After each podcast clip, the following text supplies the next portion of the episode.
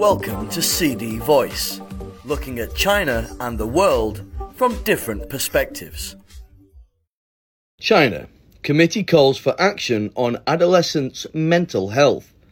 New techniques and multidisciplinary measures should be applied to intervention in adolescents' mental health, an expert said in response to the grim psychological issues affecting students in China.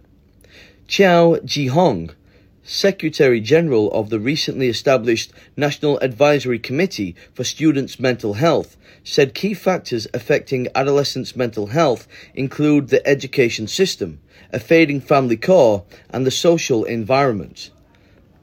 The score oriented education system ignores students' personalities by evaluating all students with a single standard, said Qiao who is also party chief of the Faculty of Psychology at Beijing Normal University.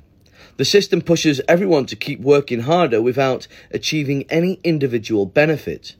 Children lose the fun of life and learning due to the pressure and are very likely to have mental health issues, he said.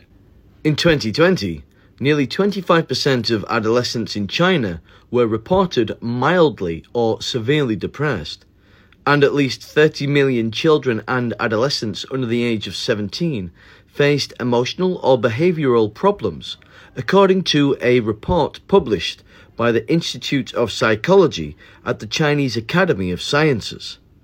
About half of those depressed in China were school students, while 41% of them suspended schooling because of mental illnesses, according to a blue book about depression in the nation last year.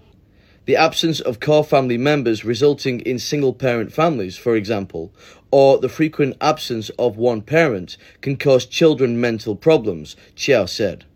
Affected by the pressure of education, the twisted care some parents give to their children casts a shadow on their mental health, he said. Parents are expected to respect children's feelings more, rather than only making demands and putting pressure on them, he suggested. In addition, the internet also poses threats to children's mental health. What happens far away may affect our emotions and trigger negative thoughts about the world. These can pass to children, or they could learn more by themselves. The biggest challenge to mental health work is the lack of professional teams.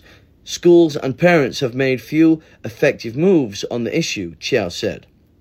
All students at BNU, the cradle of future teachers, are asked to learn educational psychology in an effort to enhance teachers' abilities to deal with mental health problems, he added. The National Advisory Committee for Students' Mental Health was established earlier this month to boost the country's ability to tackle students' mental health through consultation and assistance in decision making. Resources from various fields, including education, health, and non-profit organizations should be integrated to boost the development of adolescents' mental health, Qiao said. Led by the Ministry of Education, the committee is responsible for research, consultation, monitoring, evaluation, and scientific popularization of mental health work in universities, middle schools, and primary schools. BNU professor Dong Qi and Lu Lin, president of Peking University Sixth Hospital, were appointed as heads of the committee for a four year term. Higher education institutes, middle schools, health authorities, and hospitals are involved in the committee. At least one evaluation of students' mental health and one major event to address concerns should be organized every academic year in each of the seven designated regions. That's all for today. For more news and analysis, buy the paper until next time.